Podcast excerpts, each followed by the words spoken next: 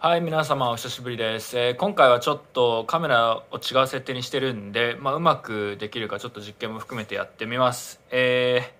この数日っていうかまあ1週間くらいですかね、えー自分がちょっと 東京で消耗してる間にですね、えビットコインの価格とかを見てなかったらまあ価格が上がる上がるって感じで今もう、えー最高値を過去の最高値オールタイムハイを更新して今何ドルですかね？もはや見てないんですけど、えー、2, 2万2000ドルくらいですか？わかんないですけど。まあもう大幅に過去オールタイムハイを更新したって感じですね。はい。でまあ自分が見ないと価格がバンバン上がっていくのでまあ世界のためにも自分はね 価格を 見ないようにしようと思ってるんですけど、えー自分はですね、えーちょっと消耗していたので自分探しの旅に、えー来ています。はい、えー今日はですね、えー価格が上がりまくってたんで、えーまあ、そのことについてちょっとだけコメントしつつちょっと自分が今懸念してることがいくつかあるのでそれについて話をしようと思います。はい。えーまずですね価格が上がったことについてなんですけど、まあ、これは前から言ってますけど、えまあ、まず短期の価格の予想っていうのは自分はできないですけど、えーまあえーマイクロストラテジーに始まった企業のビットコイン購入のトレンドみたいなのが始まってるっていうのとあとは著名投資家とかがビットコインをまあ褒めるような押すような、えー状況がまあかなり増えているってことから、まあ、長期で見るとまあまだまだ初動なんじゃないかって話をしていました。で、まあ、価格上がるのは全然悪いことでは当然なくてですね、まあ、そればっか短期で話すのはあまり意味はないと思うんですけど、えーまあ個人的にその資産が増えるとかっていうのもありますし業界全体にまあ活気が戻ってきたりとか人が戻ってきたり注目が集まるっていうのは間違いないので、えーまあ、それはいいことだと思います。あとはまあ有名な出川組ですね。いわゆる2017年の史上最高値付近で買ってた人たちが、まあ、ついに、えーまあ、その時に買ってたとしても、えープラスに、えなったということでこれは結構結構まあおめでとうって感じですね。もし出川組であの時からずっとホドルしてる人がいたとしたらまあ大抵のことではもうビビらない感じでしょうね。はい。であとはまあここからさらに上がっていくっていう展開はまあ結構環境が整い始めてましてあのちょうど昨日か今日かな、えーテスラの CEO のイーロン・マスクがですね、まあ、なんかいきなりビットコインに関して発言をなんかし始めて、まあ、それに対してマイクロストラテジーのマイケルが、まあ、あのビットコイン買えやみたいなそんなビットコイン買えんのとかっていう、まあ、やり取りがあったりとかですね。まあ正直イーロン・マスクがビットコインを大量に、まあ、マイクロストラテジーみたいな感じで買うかどうかは自分は知らないですけど、えーまあ、そういう話が結構もう現実的というか、まあ、買ってもおかしくないみたいなそういう状況になってきているので、えーまあそういう例っていうのはさらに増えていくんだろうなと思います。一方ですね、えーまあ価格がこれだけ上がって強気の人が増えてきているのであえてやっぱりこう懸念っていうところも話したいんですけど、えー一つ最近のやっぱりトレンドで懸念すべきところっていうのは規制強化ですよね。え1個前の動画で STABLE Act について、え動画を見たのでそれをまだ見てない人はそれも見てほしいんですけど、まあ、ステーブルコインの規制がこれから強化されそうですっていうのが一つと、えちょうど昨日か一昨日かくらいにですね話題になってた、え self-hosted wallet の規制ですね、まあ、いわゆる自分で秘密鍵を管理するタイプの普通のウォレットの、え規制を強化しようってもので、え取引所から、えウォレットに引き出す時に、えウォレットのアドレスを申告しなくてはいけない。これは自分のアドレスですよ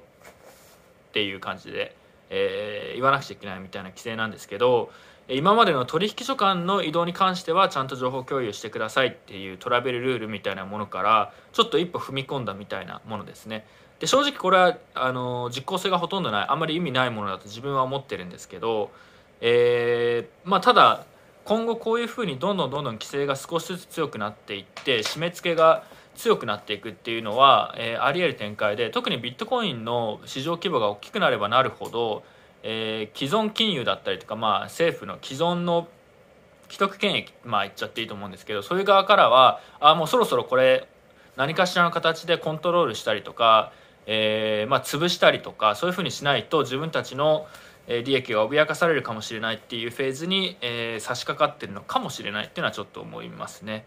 でもう一個なんですけど過去のオールタイムハイを突破したパターンを見るとですね、まあ、少なくとも自分が個人的に体験したもしくはある程度分かっている分に関してはですね2013年っていうのはまあ超ギークな人たちがたくさん集まっていて、まあ、もう黎明期って感じでもうルールほとんどないって感じですよね。それでマウントゴックスの、えー、有名なハック事件があって、まあ、崩壊。でそこから長い間、まあ、ビットコインの、えー、イメージだったり印象っていうのは、まあ、悪いままごにゃごにゃ言われていてで2016年から17年にかけてですね、まあ、一般投資家が、えー、まあいろんな理由あると思いますけど、まあ、いきなり入ってきて、えー、まあそこでちょっとねあのアルトコインのバブルだったりとか ICO バブルみたいなランチ騒ぎみたいなのになって、えー、結局、まあ、17年っていうのはあと規制の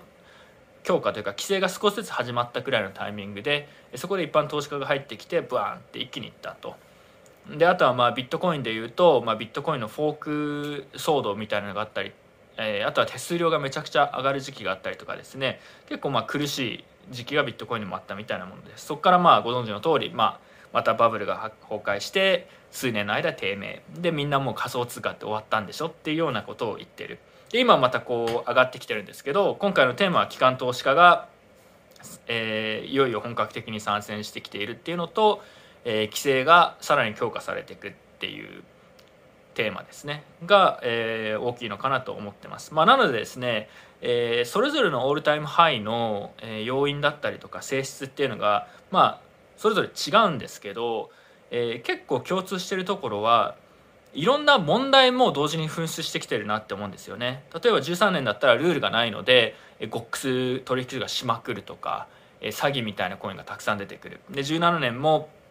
ビットコインのフォーク問題とかビットコインのスケーリング問題っていうのがかなりフォーカスされましたし ICO バブルだみたいな感じで、まあ、詐欺的な ICO みたいなのたくさん出てきた、えー、今回はおそらく、えー、その悪い部分っていうのはおそらく規制強化とプライバシーの侵害との戦いみたいなそういうところがあるんじゃないのかなと個人的には思っています。なので、えー、オールタイムハイに行ったっていうのはまあ自分も普通に嬉しいっちゃ嬉しいんですけど正直まあ通過点でしかないって感じなのであんまりなんか今の時点ですごいねハッピーって感じじゃないんですけどどちらかというとこれからまた規制の話が増えたりとかそれによって、えー、今までできたことができなくなってしまうとか、えー、ビットコインの購入だったりとか取引所への引き引き出しですね取引所からの引き出しとかが制限がかかったりとかそういうふうになっていく可能性があるので。えー、それをちょっと懸念と警戒をしています。はい、今今後1年2年くらいで結構大きなテーマになるんじゃないのかなと思います。でこれがまあ行き過ぎるとですね、えー、まあコンプラしてとかあとは、えー、ゴリゴリ KYCAML やってでも、えー、自分の事業を伸ばしたいとか、えー、まあなんかうんまあ、規制者と仲良くやりたいみたいな人たちともともとのクリプトの思想ビットコインの思想、まあ、誰でも使えて、えーまあ、法律とかではなくて経済的な合理性とかで機能するみたいなコンセプト。そういうものを信奉するような人たちで、まあ、コミュニティがまた分断するような可能性があると思っていて、まあ、これはこれでやっぱりちょっと、えー、気にしておくべきもので、まあ、もしかしたら過去数回のバブルと、まあ、問題の噴出より大きなコミュニティの分断みたいなのが起きても実はおかしくないのかなと思います。はい、というわけでね、えー、まあ、今日はちょっと あの温泉に来てますよということでねせっかくなら動画撮ろうと思っただけなんですけど、えー、オールタイムハイは素晴らしいんですけど、えー、まあ同時に問題も噴出してくる可能性が多いので、えまあ、心の準備はしといた方がいいんじゃないのかなと思います。まああの大抵の人はね勉強しつつ温泉に行ったりサーフィンをしたりするのが快ですということです。はい。というわけで、えー、年末自分いくつか、えー、放送があるんですけど、えー、最後に宣伝ですね。12月23日に、え、ビットコインダークサイド。自分はこのビットコインダークサイドっていう放送がねいまだに何なのか自分でもよく分かってないんですけどまあリスナーからのあのネガティブな投稿を集めてそれを品評する、えー、そういう放送をします。あとは28日に、えー、ユーゾーとかとブロックチェーンアワードの、えー、発表会みたいなのをします。で反省会の方の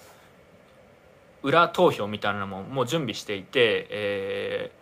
ー、リンクを多分貼っておきます。この動画を公開する時にはもうアンケートもちょうど準備できてると思うので、えー、動画の詳細にアンケートのリンクを貼っておくので、えー、反省会用の裏投票もぜひ参加してください。その結果発表も28日にします。で30日に仮想西とかとえー、今年の1年のマーケットを振り返る総集編みたいな放送をしようと思っています。というわけで来週再来週で3つなまあちょっと放送するんですけど、えー、ぜひ年末一緒にいろいろ1年を振り返りながら、えー、まあ1年を振り返りましょう。はいまあいろいろあった年でしたからね。はいというわけで、えー、今回はここまでにします。ではでは。